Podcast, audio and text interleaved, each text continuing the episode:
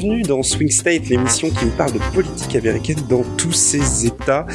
On est de retour après une longue, longue, longue 17. Bon, alors on pourrait même considérer que les deux premiers numéros étaient en quelque sorte des pilotes. Euh, et si vous avez écouté le numéro 2, vous connaissez déjà la personne qui est avec moi. Bonsoir Is Good. Bonsoir Nemo. Voilà, la dernière fois qu'on s'était vu et qu'on avait enregistré, qu'on avait diffusé l'enregistrement, c'était euh, pour la mort d'une euh, d'une grande dame. Hein. Voilà, je sais pas si tu te souviens. Oui, Ruth Bader Ginsburg. Voilà. voilà. Et donc, euh, on se retrouve quelques mois plus tard. On a eu une élection présidentielle qui est qui est passée. Et on a décidé, euh, enfin tu as été d'accord pour faire l'émission désormais avec moi. L'émission devient mensuelle. Euh, elle sera donc avec euh, Good en invité permanent en quelque sorte, euh, donc en, tant que chroniqueur, co-chroniqueur de cette émission. Et elle sera diffusée sur le Twitch, mon Twitch personnel, twitch.tv slash Nemotaku. Euh, tous les troisièmes jeudis du mois. On fera l'enregistrement à ce moment-là. Euh, et ensuite, bien entendu, l'émission sera montée et diffusée en version podcast. Euh, ça, le podcast ne changera pas, il sera toujours au même endroit. Cette émission est enregistrée le 17 décembre 2020. Il y a donc trois jours, ce qu'on appelle le collège électoral s'est réuni et a certifié, je sais pas comment on veut dire le terme, la victoire de euh, Joe Biden. Isnogun, est-ce que tu peux nous préciser qu'est-ce que c'est que cette drôle d'institution que le collège électoral? Alors, le collège électoral, ce sont les grands électeurs, donc les 538 euh, grands électeurs. Donc, pour euh, pour ceux qui ne savent pas, chaque État, donc les 50 États, a un nombre de grands électeurs qui sont calculés en additionnant les deux sénateurs de l'État plus les trois euh, plus pardon euh, les euh, les représentants de chaque État.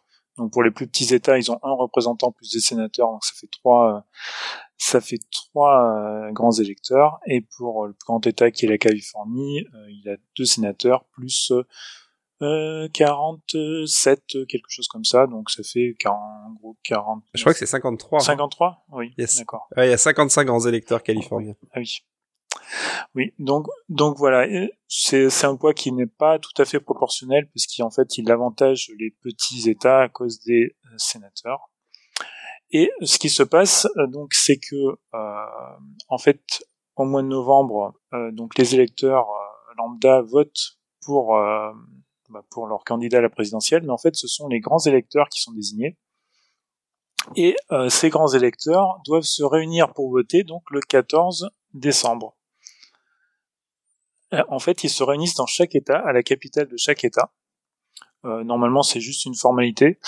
Cette année, c'était un peu plus compliqué. Alors, oui, parce que cette année, on a une exception, c'est-à-dire que euh, on a le candidat perdant, c'est-à-dire le, le, président sortant, qui refuse d'admettre sa défaite. Et du coup, c'est devenu un truc de fou le collège électoral. Il faut savoir que comme tu l'as dit, normalement c'est une formalité. Cette année, CNN a suivi en direct le vote des, des grands électeurs. Pour vous donner une idée, c'est une, des plus grandes chaînes euh, de télé de, des États-Unis qui suit un vote dont tout le monde connaît le résultat. Euh, état par état et comme si s'il y avait une espèce de suspense ou, quoi que ce soit quoi c'est c'est c'est fou oui, alors il y a, y, a deux, y a deux raisons à cela. Euh, enfin, s'il y a une principale raison, c'est le, ce sont euh, toutes les tentatives de Donald Trump de, euh, de renverser le, le résultat en contestant en justice la désignation de ses grands électeurs. Il y a même dans certains dans certains États des, des électeurs de Trump en fait qui ont tenté de, de venir avec leur vote pour se faire reconnaître à la place des des électeurs des électeurs légalement désignés pour Biden. Enfin, c'est un truc de folie. Il y a des, endroits où ils ont reçu des menaces, où ils ont dû, euh, ils ont dû se réunir dans un endroit secret. Enfin, c'était, euh, c'était quelque chose de, de dingue. Ouais. On, on, répète, normalement, c'est vraiment une, une, une formalité, quoi. C'est, euh, c'est, euh, c'est un petit peu comme si vous aviez deux personnes qui se sont mariées à, à l'église et que vous alliez jusqu'à contester leur mariage tant que c'est pas signé euh, officiellement et, et tout le bazar. Dire, peut-être qu'ils signeront pas et tout, alors. Oui, et, non, et normalement, normalement, c'est une, c'est une position honorifique. En fait, oui, voilà. voilà. C'est le fait d'être grands électeurs. normalement, ce sont des, ce sont des généralement des des, des, dirigeants du parti local qui qui qui, qui se retrouvent à avoir une un geste honorifique à faire euh, de voter pour le candidat de leur parti. Euh. Bon, cette année, étant donné l'enjeu, bah. euh, ils ont resserré les boulons et ils ont fait en sorte que d'être sûr que les personnes désignées allaient bien voter pour la bonne personne. Oui, parce qu'en en 2016, en 2016, il y avait eu quelques quelques loupés, notamment quelques quelques partis locaux, notamment État de Washington par exemple, euh, qui étaient euh, tenus par des, des, partisans de Sanders, qui, euh, qui, qui ont fait qu'il y a quelques grands électeurs qui n'ont pas voté pour Clinton et qui ont voté pour pour un chef indien ou pour je ne sais plus qui, voire pour Sanders. c'est ce qui paraît complètement dingue. Ouais. Imaginez donc voilà ces grands électeurs. Alors c'est du décorum, hein, c'est vraiment fait. Euh, c'est comme tu l'as dit, c'est une position honorifique. Mais dites-vous bien que si jamais ces gens, alors que en vrai c'est eux qui votent pour de vrai pour le président des États-Unis, mais s'ils ne votent pas tel que le, les, les, les, les, gens de leur État ont voté, il y a beaucoup d'endroits aux États-Unis où ils risquent pas grand-chose à part une amende genre c'est moins grave limite de, euh, de de pas voter pour le bon candidat aux États-Unis que de pas sortir en attestation pendant le confinement en France. Hein. C'est ça, c'est du genre euh, 1000 dollars d'amende euh, éventuellement, voire rien du tout. Et euh, la, la, Cour suprême a récemment euh, décidé, je crois que c'était euh, dans le courant de l'année, que un État pouvait pouvait pénaliser les électeurs qui ne voteraient pas pour la bonne personne. Mais elle n'a pas imposé le fait que le vote n'était pas valide ou euh, ou que euh, ou une pénalité particulière. Alors tu m'offres une transition toute trouvée avec en parlant de la Cour suprême parce que la question qui se pose c'est est-ce que l'élection présidentielle est enfin euh, finie? Il faut savoir que euh, la réunion du collège électoral c'est une étape sur un long oh chemin euh, c'est-à-dire que la Cour suprême a dû rejeter un recours qui venait du Texas, où le, le, le enfin, je sais pas comment on dit, le procureur général du Texas contestait des règles qui avaient été établies dans d'autres États, qui a été rejoint par d'autres États américains, par des élus au Congrès euh, américain. Et, euh, et, la Cour suprême a envoyé, euh, bah, rejeté, a même pas voulu examiner le dossier, hmm. pour faire pour faire simple. Mais avant ça, il y a eu des contestations tous les jours. Il y a une large partie euh, de de la puissance médiatique médiatique ultra conservatrice, c'est-à-dire des chaînes comme Newsmax, OAN, ou même en, en partie euh, la partie opinion, euh, enfin talk show de, de Fox News, qui est est-ce qu'on est-ce qu'on peut appeler ça un, un déni de réalité, tout simplement? Alors, pour une part, il y a une déni de réalité. Pour euh, une autre part, euh, il y a une opération euh, de collecte de fonds de Donald Trump qui qui qui fait largement ce qu'on appelle du fundraising, c'est-à-dire il dit aidez-moi dans mes recours, donnez-moi de l'argent, etc. Et en fait, tout l'argent qui est collecté, il pourra être utilisé à peu près comme il veut pour la suite. Il pourra se verser un gros salaire avec tout l'argent collecté. Mm. Oui, donc en fait, il, est en train, en, quelque sorte, cette bulle, parce qu'en fait, ces gens-là ont beaucoup d'argent à gagner. En fait, ils ont tout à gagner à entretenir l'idée d'une élection truquée, d'une. Euh, c'est purement une histoire d'argent au final. Euh, du côté de Trump, oui. Après, du côté du Parti républicain, il y a beaucoup de gens qui, en fait, euh, n'y croient pas forcément, mais veulent montrer qu'ils sont loyaux à Donald Trump. Mm parce que bah, c'est toute la question. C'est l'élection présidentielle en fait, elle se terminera concrètement. Euh, alors c'est, je sais plus, c'est quand c'est le. Alors, parce qu'en plus il y a encore une étape. Oui. Il faut que le Congrès certifie euh, ça. les résultats du collège électoral. C'est ça. Je vais en parler. Je vais en parler tout à l'heure. Euh, si, si, on peut, si on peut revenir sur euh, sur le sur le processus. D'abord, il y a la, il y a la, certification euh, du vote de chaque État par euh, les gouverneurs et par les ce qui s'appelle les secrétaires d'État en fait, euh, secrétaire d'État, c'est euh, les personnes chargées des élections au niveau de. Alors, au niveau des au niveau des États, euh, le secrétaire d'État, c'est la personne chargée des élections, et au niveau fédéral, le secrétaire d'État, c'est le ministre des Affaires étrangères. C'est très bizarre leur façon de nommer les choses. Voilà. Et euh, donc, du coup, euh, une fois que les votes sont comptés et recomptés, donc le secrétaire d'État certifie le certifie le vote et le gouverneur envoie le envoie les, les infos au Congrès. Et euh, là, les, les grands électeurs se réunissent et euh, ben, formalise les, les votes de, de l'État, suivant les règles établies par chaque État. Euh, alors, ce qu'il faut savoir, c'est qu'en théorie, chaque État pourrait euh, pourrait attribuer ses votes comme il veut. C'est-à-dire mm. que, par exemple, les, euh, le Parlement d'un État pourrait très bien euh, dire, ben, nous on vote, on, on donne nos voix à Trump. Euh, sauf que bon, ça fait, euh, ça s'est quasiment jamais fait comme ça depuis le début. C'est le vote populaire euh, au niveau de chaque État avec un, une règle winner take all. donc celui qui arrive en tête prend, prend, toutes les voix, sauf dans deux États, le Nebraska et le et le, le Maine, voilà, et le Maine qui font ça par par circonscription électorale. donc euh, il y a eu euh, différents, il y a eu des recomptages en Géorgie. Je crois qu'il y a eu trois, euh, deux ou trois, trois recomptages. Trois recomptages voilà. au final, tous les tous les secrétaires d'État et les gouverneurs ont certifié les élections, y compris les gouverneurs républicains, comme en Géorgie par exemple. Donc ça, ça s'est passé. Donc là, c'était la première étape. La deuxième étape, c'est le collège électoral, donc qui vote le 14. Ça s'est passé également. Euh, et la dernière étape, c'est euh, la reconnaissance de ces votes par le Congrès. Donc ça, ça se passe le 6 janvier, euh, où ben, le Congrès récupère les, votes de chacun des États et, et dit, par exemple, dans le Maine, il y a trois votes pour Biden, un vote pour Trump. dans l'État de Californie, c'est 55 votes pour, pour Biden, et ainsi de suite. Et pour chacun de ces États, il est possible de contester euh, le, ce vote. Ce qui se passe, c'est que pour contester, il faut qu'il y ait un représentant et un sénateur euh, qui euh, qui contestent le, le vote. En généralement, il y a toujours des représentants qui, qui veulent contester.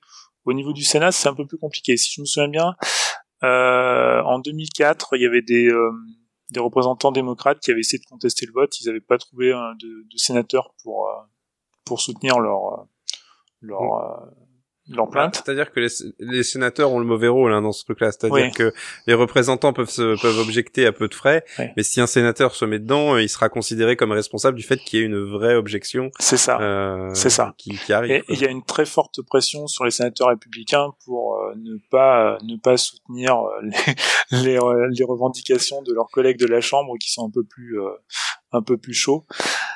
Euh, et en fait, parce que rappelons qu'un rappelons qu'un représentant aux États-Unis, il a un mandat de deux ans, un sénateur, il a un mandat de six ans. C'est ça. En général, ils, sont, chose. ils sont un peu plus euh, un peu plus modérés, bien que bon.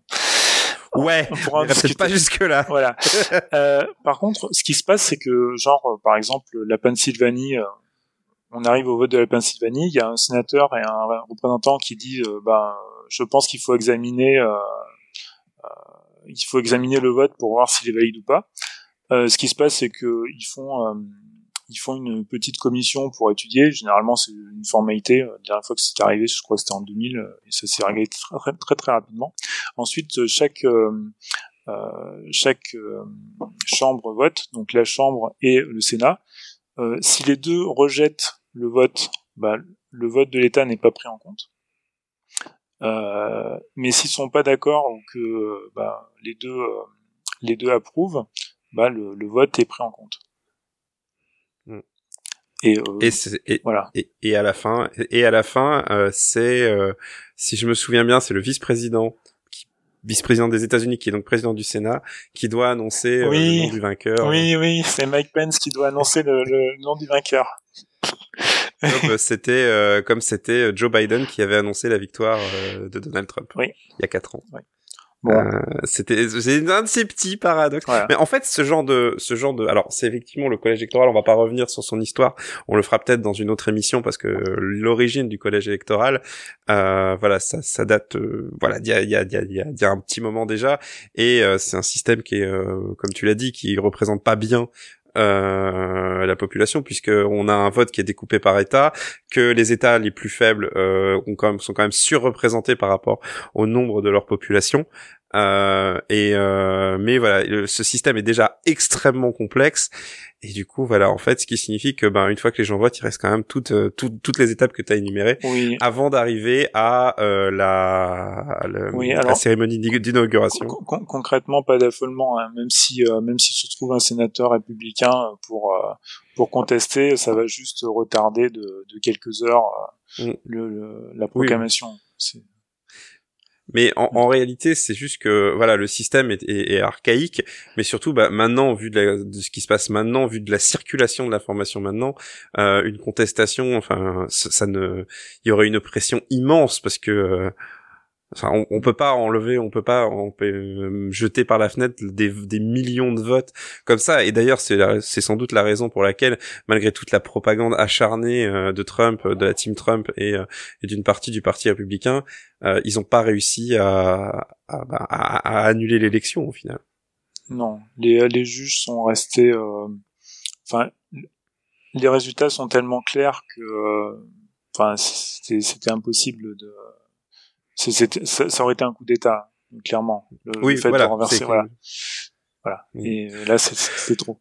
Euh, Donc, oui, vas-y, vas-y, une, une, petite anecdote amusante au sujet des grands électeurs. Donc, Hillary Clinton a voté pour Joe Biden dans l'État de New York. Donc, ah oui, elle est grande électrice. Oui, elle, elle, est grande électrice. Généralement, on prend les, les, anciens, euh, les anciens élus. Euh, bah, comme tu l'as dit cette année, ils ont bien, ils ont bien resserré les rangs pour être sûr qu'il n'y ait pas des gens qui s'amusent à déconner. Euh, donc voilà, si c'est Hillary Clinton qui vote, il y a peu de chances qu'elle se dise euh, je vais voter euh, pour Joe Clodo quoi, tu vois. Enfin, pour Joe Biden, mais pas Joe Clodo du coup. Tout à fait.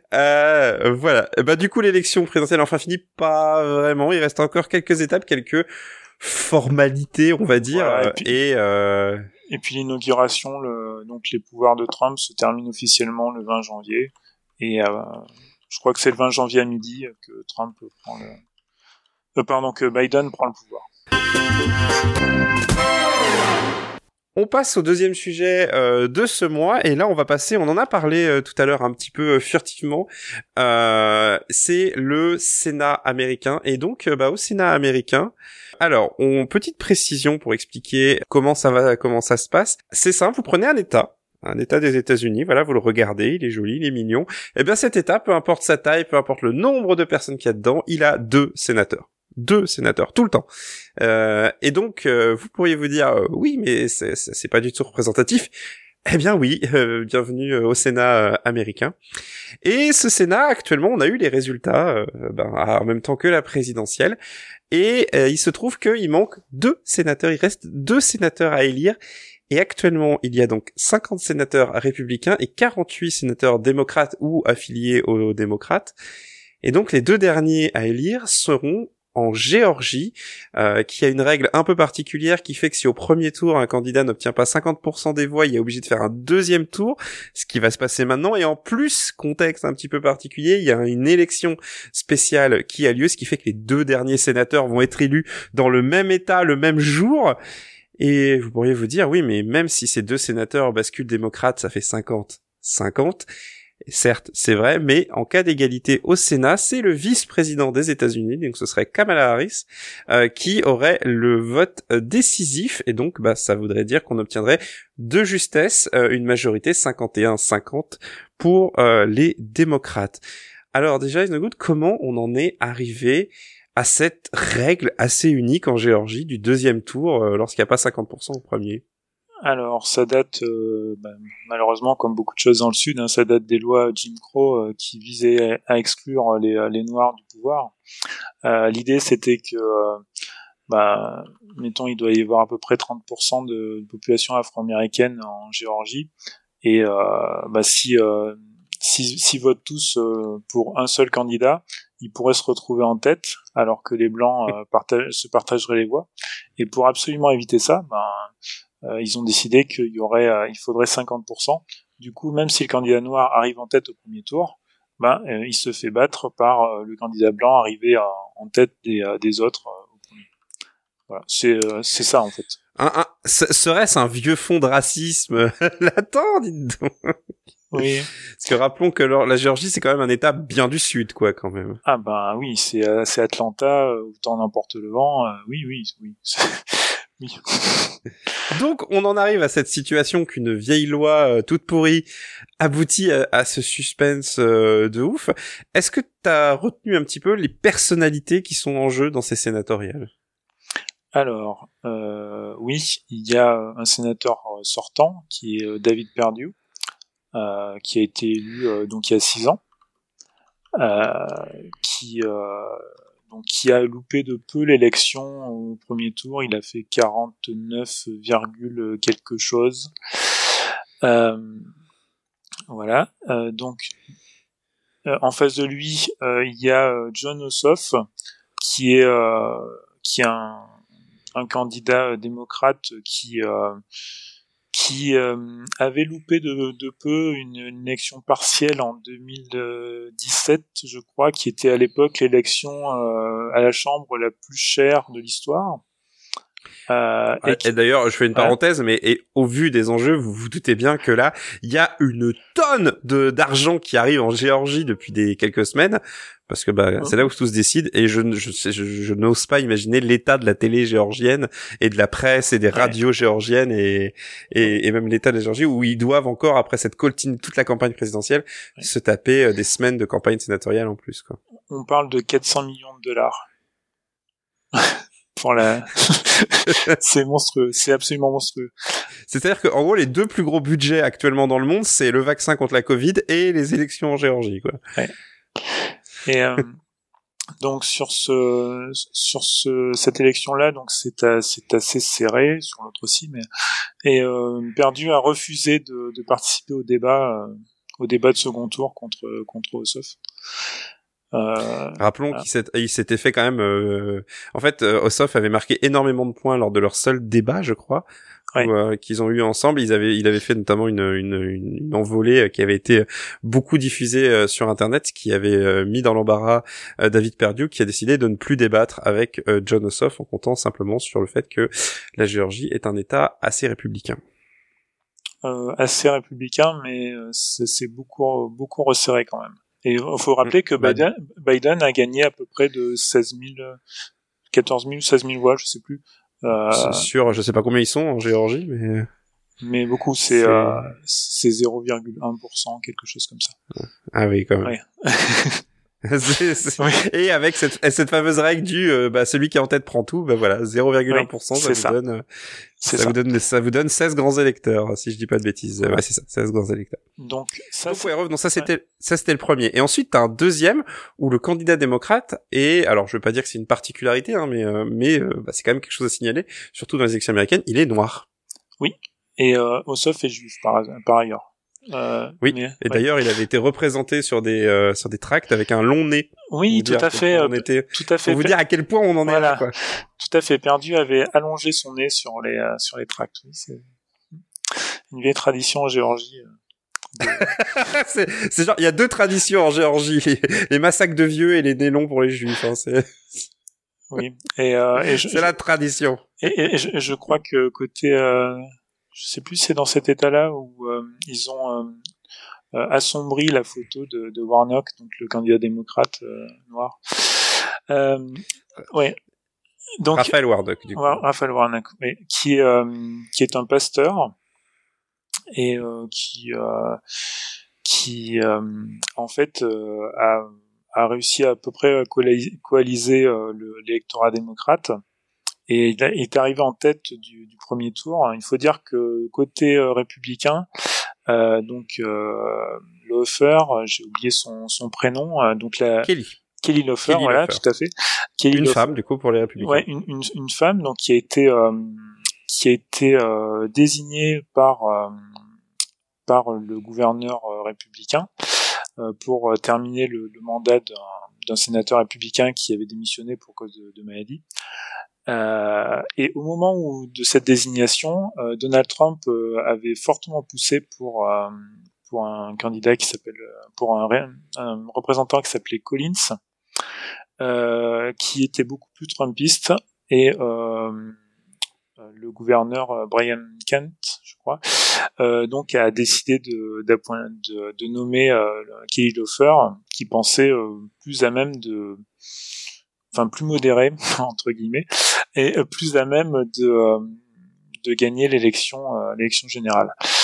Euh, Pour donner une idée, Collins, euh, je crois, si tu me m'arrêtes si je dis des bêtises, mais c'était genre un des un des chefs euh, des, des, des républicains au, à la Chambre des représentants. Euh, je crois que c'est lui qui intervenait lors du procès en destitution de Donald Trump pour le défendre. Oui, tout à fait. Euh, et c'est quelqu'un qui n'a toujours pas reconnu la victoire de Joe Biden.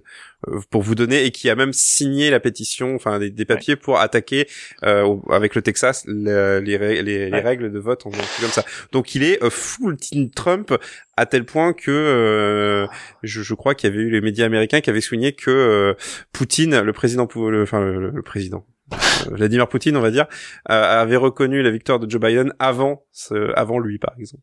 Ouais. Mais en fait, ça a été une course, une course au, plus à droite et au plus Trumpiste entre Loeffler et Collins. Euh, étant, ayant même fait une, une fameux, un fameux clip vidéo où il disait qu'elle était plus à droite qu'Attila. Euh... c'est vrai. Oui. Écoute, là on, l'entend pas sur Twitch, mais on, je mettrai, je mettrai le son. oui, c'était c'était assez euh, assez hallucinant. Et euh, et euh, donc euh, alors que alors que l'offer est quand même, enfin, je sais pas si on peut dire modéré, mais elle est dans en gros dans l'aile business du, du, du parti républicain. Pour donner une idée, son mari en fait dirige le New York Stock, Stock Exchange. Donc en fait, oui, voilà, voilà, c'est bon. Et elle-même est riche, à, enfin, elle a des centaines de millions, euh, voilà. Euh, on peut pas dire qu'elle fait ça pour l'argent, on va dire en quelque sorte. Oui. Enfin, euh, après, elle a, elle a quand même utilisé son, son poste de sénateur pour, euh, pour quelques délits initiés aussi. Bref. Bah, David Perdue est aussi accusé oui, de ça. Oui, hein, tout à fait, oui, tout à fait. Elle n'est pas la seule. Et, euh, et donc, elle a réussi à se sortir de, de la primaire et donc euh, elle se retrouve face à Raphaël Warnock euh, donc euh, au, au second tour et bah là c'est aussi serré parce que si on fait le total le total des voix républicaines contre le total des voix démocrates en fait les républicains sont légèrement devant mais de très peu donc et du coup en fait quand on voit ces, ces, ces quatre personnalités en gros c'est même plus une question de programme à ce niveau-là. On a vraiment deux euh, candidats. Enfin, pour chaque élection, on a deux candidatures complètement différentes et tout va se jouer à, une, à un seul critère.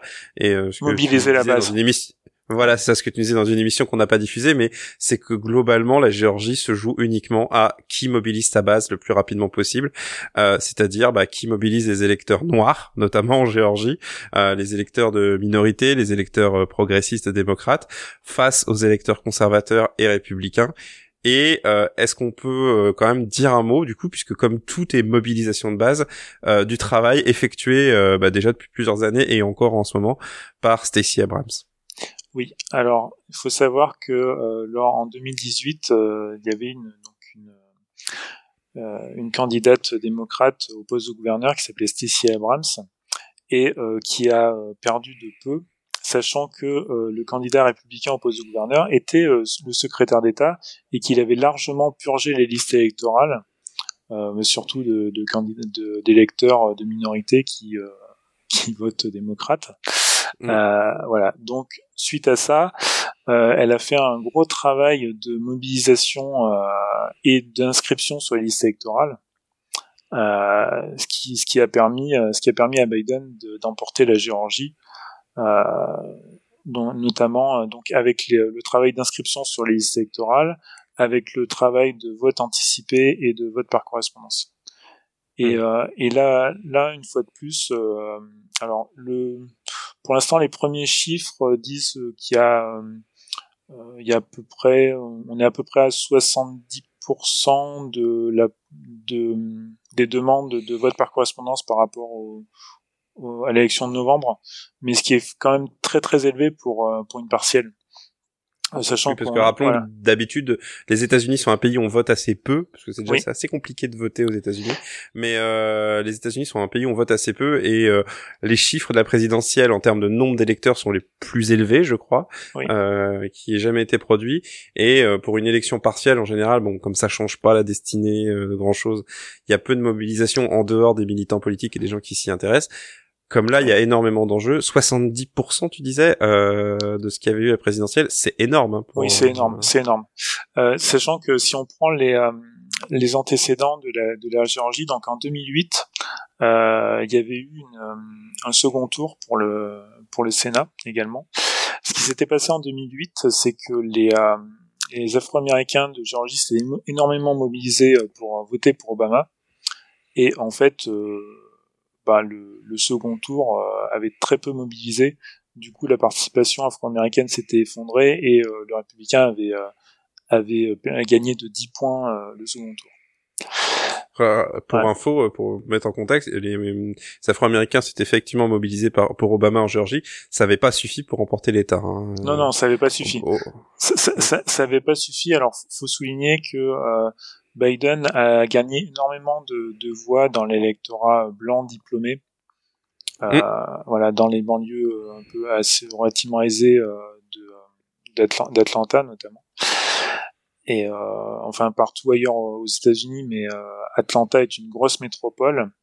Et euh, donc les démocrates ont fait beaucoup de progrès dans les dans les banlieues américaines. Alors les banlieues américaines, ça n'a rien à voir avec nos banlieues. Hein. C'est euh, non, c'est les Desperate voilà. Hein. oui, oui, voilà, c'est plutôt plutôt ça, oui, effectivement. Et euh, donc si on prend euh, si on prend en 2008, euh, ça ça augure a priori pas pas très bon pour les démocrates. Par contre, il y, a mm. un, y a un précédent un peu plus intéressant qui est plus récent, qui est 2018, euh, où euh, l'élection gouverne euh, Stacey Abrams du coup? Euh, alors 2018, euh, oui, mais il n'y a pas eu de second tour pour le gouverneur. Par contre, il y, avait un, il y avait un second tour pour le secrétaire d'État. Mhm. Euh, et là, par contre, la mobilisation, il n'y a pas eu un gros différentiel. Il y a en fait le, le candidat, euh, le candidat républicain qui, qui l'a emporté, l'a emporté que de deux points au second tour. Et euh, ce qui est amusant, c'est que c'est ce, ce secrétaire d'État qui a certifié les, certifié la victoire de, de Joe Biden et qui a reçu des menaces de mort d'ailleurs.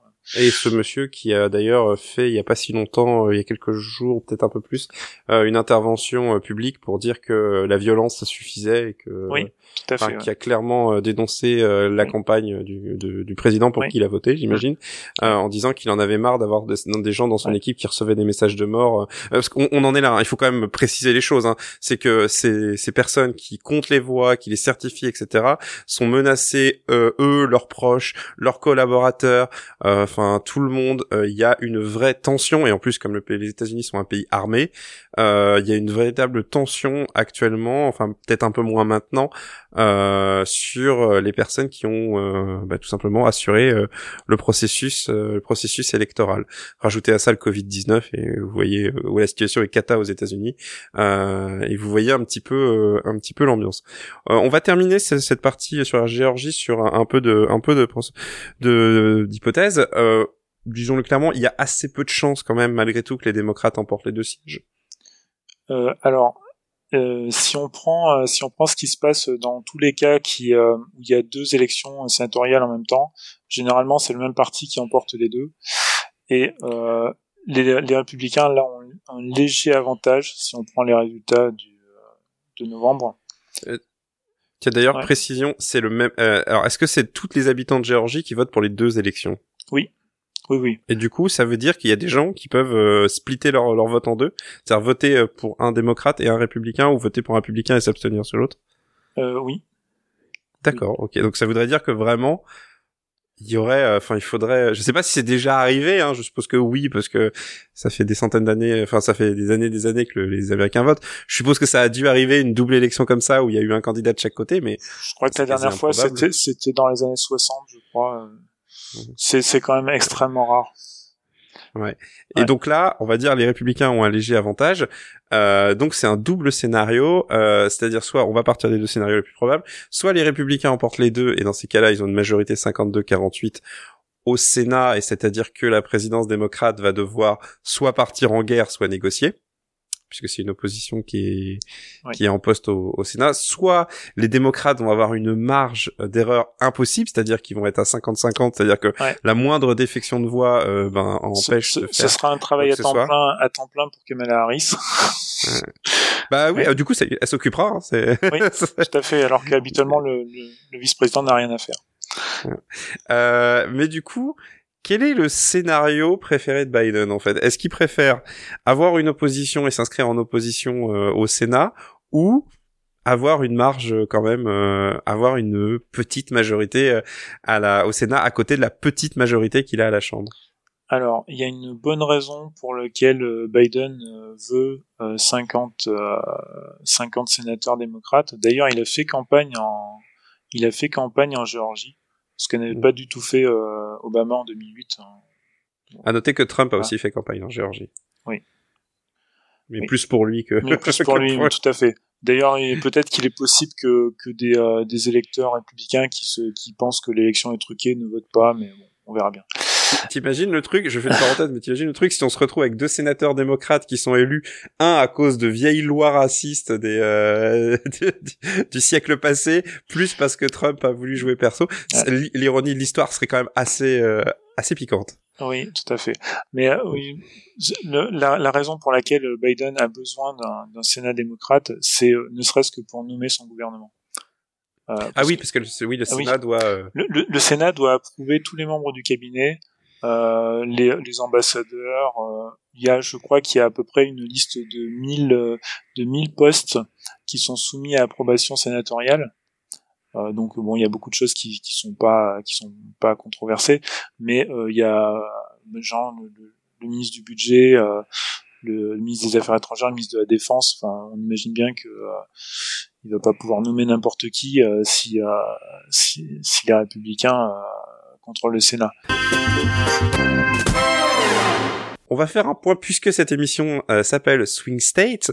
On va faire un point sur les swing states justement euh, donc, on va peut-être rappeler quels ont été les États qui ont, dont on a attendu pendant des jours et des jours euh, le résultat et qui ont fait pencher la balance d'un côté, euh, enfin du côté Biden. Donc, il y a au nord, il y a le Wisconsin et le Michigan. À l'est, on, on trouve la Pennsylvanie. au sud-est, la Géorgie et au sud-ouest, l'Arizona et le Nevada. la Floride au sud-est elle a penché euh, côté Trump, mais beaucoup plus, enfin, ça a été beaucoup moins serré qu'attendu, on va dire, euh, et également État euh, qui a été assez serré euh, et qui, pour le coup, est tombé côté Trump, mais là, c'était, c'était vraiment attendu, peut-être plus élevé. C'est la Caroline du Nord. Est-ce que je me trompe dans cette dans cette petite liste ou est-ce que j'en oublie? Non, non. Euh, après, après, il y en a, il y en a, il y en a quelques autres, mais qui n'ont pas été particulièrement serrés cette fois-ci. Oui, alors d'habitude on cite généralement l'Iowa et l'Ohio, mais là. Euh... Là non. là euh, non. Enfin, du coup, est-ce qu'on peut désormais clairement ranger l'Ohio et l'Iowa comme des États républicains assez classiques, quoi? Clairement oui, pour deux raisons légèrement différentes. L'Iowa parce que c'est un État rural et que les États ruraux penchent de plus en plus vers le Parti républicain. Mm. C'est euh, c'est un problème qui va concerner euh, dans le futur probablement le Minnesota également. et de l'autre côté l'Ohio parce que ce sont des États qui sont très touchés par la désindustrialisation et qui étaient des, des États plutôt de classe populaire blanche et qui s'éloignent de plus en plus du Parti démocrate. alors Biden a, réussi à récupérer des votes, euh, certains de ses votes dans le Wisconsin, le Michigan et la Pennsylvanie, mais euh, l'Ohio, c'était, euh, l'Ohio, c'est, c'est, c'est maintenant hors de portée. Ouais, on va peut-être s'intéresser à ces États du, du Nord, on va dire, parce que alors, je prends pas les États du, quand je dis les États du Nord, hein, c'est pas le, le, Montana ou le Montana ou le Dakota du Dakota du Nord qui sont vraiment des États totalement républicains depuis très longtemps et qui sont pas prêts de changer. C'est plutôt ce qu'on appelle le Midwest le Midwest, voilà. Euh, Qu'est-ce qui donc on, on, a clairement maintenant des swing states. Ça a longtemps été considéré, si je dis pas de bêtises, comme des États assez sûrs pour le Parti démocrate. Euh, Qu'est-ce qui fait que euh, désormais eh ben, en quelque sorte, ce ce mur, pour faire sans mauvais jeu de mots, ce mur de démocrates, euh, bah déjà s'est effondré en 2016 et n'a pas été si puissant que ça en, en 2020, même si le Michigan, il y a quand même 3% d'écart entre, entre Biden et Trump. Oui, c'est effectivement ce qu'on appelait le, le Blue Wall, donc le, le mur, le mur démocrate. Euh, c'est des États qui ont euh, un historique de, de syndicalisme euh, donc avec une classe ouvrière, une classe ouvrière bah, blanche et syndiquée et bah, fortement liée aux démocrates, notamment depuis le New Deal. sauf que bah, la, toute l'industrie, l'industrie automobile notamment, c'est cassé la figure, la sidérurgie pareil, et sont des États qui sont assez assez sinistrés. Et plus récemment, en fait, on retrouve euh, des, des choses qu'on a, qu'on a un peu partout dans le monde, où en fait euh, les, la classe ouvrière blanche soit ne vote plus, euh, soit vote vote plus extrême droite que que social-démocrate. D'accord. Euh, bah, je n'ai pas grand chose à, à rajouter sur ça. Euh, donc du coup, on l'a dit, bon, on va pas revenir sur la Géorgie, on en a parlé euh, pendant la, deuxième partie, on l'a en travers. Peut-être euh, l'Arizona, peut-être, je sais pas. Oui. Alors ça, c'était donc les, les États. Euh, enfin, après, ça a toujours été un peu, euh, un, peu, un peu serré en, en Pennsylvanie, mais mais c'est jusqu'à présent, c'était plutôt hors de portée jusqu'en 2016. Et ça, ça semblait hors de portée des, des républicains. Maintenant, maintenant, ce n'est plus le cas. par contre, l'Arizona et la Géorgie, ça c'est nouveau, le fait que ce soit des, des swing states. Euh, et là-dessus, bah, là on a vraiment la, la division euh, rural, euh, pardon, rural urbain, où en fait l'Arizona est l'État le plus urbanisé des États-Unis.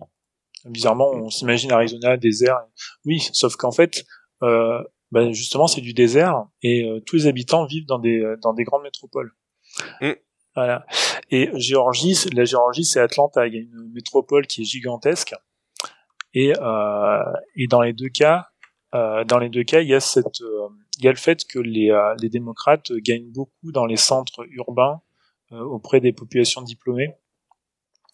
Euh, se rajoute à ça, côté Géorgie, une forte population afro-américaine euh, qui, qui compense un peu le fait que ce soit un État du Sud et que le, bah, la population blanche a un peu plus de mal à, à revenir vers, vers les démocrates.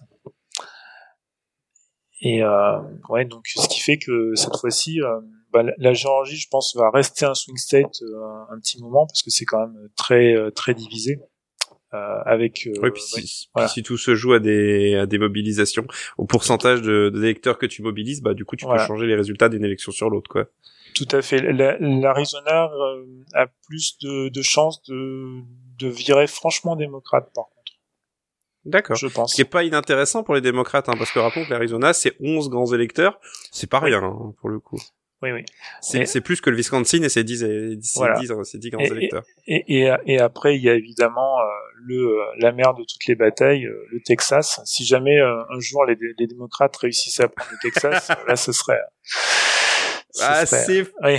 ça. Alors, on l'a, on l'avait dit dans une émission qu'on n'a pas diffusée. à chaque élection, les démocrates espèrent mais à chaque fois il se casse la gueule ou ça tombe pas très loin. Euh, Est-ce que le Texas peut vraiment devenir un swing state ou c'est genre une arlésienne quoi totalement hein? Bah, le, le, problème parce que là pour pour rapport là Donald Trump a gagné à 52-46 au Texas hein, c'est pas rien hein, pour le coup. Euh, oui mais ils ont euh, les démocrates ont euh, pardon Trump a gagné 52-46 euh, ouais, quelque chose comme ça. Je crois que c'est 5 points et quelques. Euh, mais c'était euh, c'était 9 points la, la fois précédente. Donc ça, ça se rapproche. Le problème, c'est que les démocrates ont gagné euh, côté euh, blanc diplômé, mais ils ont perdu côté hispanique. Euh, alors qu'ils pensaient que ils, pensaient que juste avec la démographie ça suffirait, mais non. en gros, il en, en, gros, il manque une Stacey Abrams au Texas, quoi. Oui. Euh, le, le, Texas a des lois très restrictives aussi. Hein. Même, même, même avec le Covid, en fait, il n'était pas possible de, de voter par correspondance euh, au Texas. Et, euh, et on y reviendra probablement dans d'autres émissions, mais fortement, étant donné que l'intégralité que la, direction du direction politique du Texas est républicaine, c'est toujours beaucoup plus un challenge pour les démocrates de gagner sur ce genre de de gagner sur ce genre sur ce genre de terre. Euh, Est-ce que je, je, je, termine par un, on va dire une, une fusée sur le futur, mais il avait été question, euh, puisque je, pour faire, pour lier un peu tous les sujets dont on a parlé, euh, il avait été question que si les démocrates remportaient le Sénat euh, de manière un petit peu brillante, on va dire pour eux, de manière éclatante, il avait été question, puisqu'il y a deux sénateurs par État, de créer des nouveaux États. Et ça paraît pas déconnant hein, comme théorie, par exemple. Pourquoi la Californie et ses dizaines de millions d'habitants aurait autant de sénateurs que le Wyoming, qui en a quelques centaines de milliers, si je, si je dis pas de bêtises. Il suffirait de diviser la Californie en trois. Bon. Mais ça, ça c'est tout à fait irréaliste. Par contre, il y avait des, euh, des propositions très sérieuses d'admettre Porto Rico en tant qu'État. Oui. Euh, et, euh, et d'admettre le district, de, Columbus, le district de, de, Columbia, donc la capitale fédérale en tant qu'État il aurait suffi de réduire le district de Columbia à euh, la Maison Blanche et le Capitole, et, euh, et les, les 900 euh, 000 habitants qui étaient autour auraient eu leur État et auraient eu deux sénateurs. Et sachant que sachant que c'est une population noire à 80 pas loin de 80. On ne veut pas présager du résultat des élections, mais bon là. disons que, disons que Washington DC vote démocrate à plus de 90% à chaque fois. Donc, voilà, ça, ça c'est pour vous donner euh, une euh, une idée euh, à pas confondre avec l'État de Washington, hein, euh, j'imagine, qui est lui tout à l'ouest. je regarde, je trouve pas les résultats de Washington d'ici, mais en même temps celui-là, on est vraiment dans un je suis sur la carte où il y a vraiment ah bah, d'ici voilà c'est 92,5 voilà pour vous dire. Oui. Joe Biden 92 Donald Trump 5% euh, donc pour vous dire voilà nul n'est prophète en son propre état visiblement. Euh, donc euh, voilà. Euh, donc oui alors pourquoi ce scénario est paraît et paraît complètement improbable? Qu'est-ce qu'il faudrait pour créer un nouveau swing state pas forcément un swing state mais déjà un state en, en lui-même? Alors il faut il faut juste une loi. Euh, en fait euh, une petite loi là allez ouais, non, c'est même pas, c'est même pas une loi. En fait, je, je, suis, je suis même pas sûr que le président ait besoin de, de signer. Euh, il faut juste que euh, que, que l'État en question euh, propose sa candidature, euh, dit euh, je veux rejoindre les États-Unis, et que le Congrès le Congrès l'y autorise. Donc, il faut un vote conforme de la Chambre et du Sénat. Euh, sachant qu'au Sénat, il y a le filibuster qui fait qu'il faut 60, 60 votes pour faire n'importe quoi. Euh, mais euh, si les démocrates avaient eu la, la majorité, euh, ils auraient fait sauter le, le filibuster pour. Oui. Bon, sauf que là, même avec 50 voix, euh, bah 50 voix, ça veut dire qu'il faut pas perdre une seule voix de démocrates. Et euh, bah dans les démocrates, il y a Joe Manchin de de, de Virginie occidentale. Plus oui, on en voilà je pense qu'on en reparlera de Joe Manchin parce que si dans les deux scénarios il a son importance, c'est-à-dire si le Sénat reste républicain, bon il restera une sorte de passerelle, mais si le Sénat devient un 50-50, c'est lui qui déterminera beaucoup de choses, sachant que c'est quelqu'un qui est, c'est un, alors je vais dire un démocrate entre guillemets, mais c'est un démocrate qui se fait élire dans un État extrêmement républicain, c'est une anomalie totale euh, au, au, Sénat, et autant vous dire que ce monsieur, euh, tout ce qui est euh, proposition un peu trop à gauche, c'est niette parce que du coup bah lui il y perdrait euh, bah, tout simplement son siège. Voilà, tout à fait. Donc, faut oublier euh, toutes les grandes lois, euh, les grandes modifications constitutionnelles. Mm. Non, il y, a rien qui passera. Hein, ça, c'est sûr. Rappelons que Joe Manchin, enfin juste pour rappel, la Virginie occidentale, donc là où vient Joe Manchin, a voté Donald Trump à près de 70%. C'est pour vous dire euh, à quel point, mais c'est à la fois, euh, c'est limite un, un, exploit que se fait ce monsieur de se faire euh, élire dans un état pareil avec une étiquette démocrate. Donc c'est vraiment la personnalisation de la politique absolue à ce niveau-là. on dit de Donald Trump, mais Joe Manchin, c'est quand même pas mal à ce niveau-là aussi, hein, j'imagine. Oui. Bah, je vais te remercier Isnogun d'être venu euh, pour cette émission. Je te donne rendez-vous le mois prochain où on discutera du coup plus en détail euh, de la présidence Biden, de ce qu'il peut faire euh, suite à son inauguration et suite aux résultats qu'on aura au Sénat. On parlera également bien entendu du parti républicain, de savoir ce que lui va faire maintenant que Trump va partir de ce qu'il va devenir et, et, puis on verra en fonction de l'actualité aux États-Unis parce que ben ça ne s'arrête jamais jamais. Euh, comme je le disais dans la première émission, c'est la meilleure sitcom du monde, ça ne s'arrête jamais. et c'est absolument euh, passionnant. Et c'est et d'ailleurs, euh, toi tu y es depuis plus longtemps que moi, mais euh, visiblement, toi non plus, tu ne t'en lasses pas. Non, pas depuis 2008. voilà. Eh ben écoutez, on se donne rendez-vous dans un mois. Si alors, je vais pas vous donner rendez-vous sur Twitter, sur le compte Twitter, puisque le compte Twitter de l'émission s'est fait suspendre par Twitter pour une raison qui m'échappe et que je n'arrive pas à le récupérer parce que Twitter n'a pas de service après-vente, hein, disons-le, euh, et que Twitter est absolument désastreux dans la gestion des, des problèmes. Donc, euh, ben vous pourrez retrouver cette émission sur mon compte personnel. J'ai pas décidé de pas m'embêter à essayer de recréer un compte. Euh, donc @nemotaku, Vous pouvez envoyer un message public si vous avez des questions sur l'émission. Euh, sinon, on a toujours un mail, c'est swingstate@restonpoli.com, mais vraiment passez par Twitter, ce sera plus simple. Euh, si vous voulez joindre cette émission, si vous avez des questions, si vous souhaitez en poser, si vous souhaitez euh, nous faire des suggestions de thèmes ou même nous faire des retours sur cette émission, cette émission, elle est également disponible donc sur les plateformes, enfin sur vos applications de podcast préférées. Et si vous utilisez iTunes ou Podcast Addict, n'oubliez pas que vous pouvez noter cette émission et laisser des commentaires également sur ces plateformes. Euh, iTunes, je vous cache pas que je la regarderai pas parce que n'ayant pas de matériel Apple, mais si vous êtes sur Podcast Addict et que vous souhaitez nous laisser un commentaire, n'hésitez pas à laisser une petite note avec un petit commentaire. Celui-là, j'y ferai euh, probablement beaucoup plus attention. Euh, je ne sais pas s'il y a un endroit où tu souhaites qu'on te retrouve sur les internets. sur Twitter. Voilà, arrobase. Euh, is no good 1984. Voilà, ce qui est peut-être un indice sur ton âge. Je ne dis ça, je dis rien. Ah, euh... pas du tout. eh ben pas du tout, je me suis fait avoir. tu n'as pas 1984 ans, bah voilà, je suis, je suis, je suis dégoûté. Euh, et ben voilà, merci à tous et à toutes, et on se dit au mois prochain.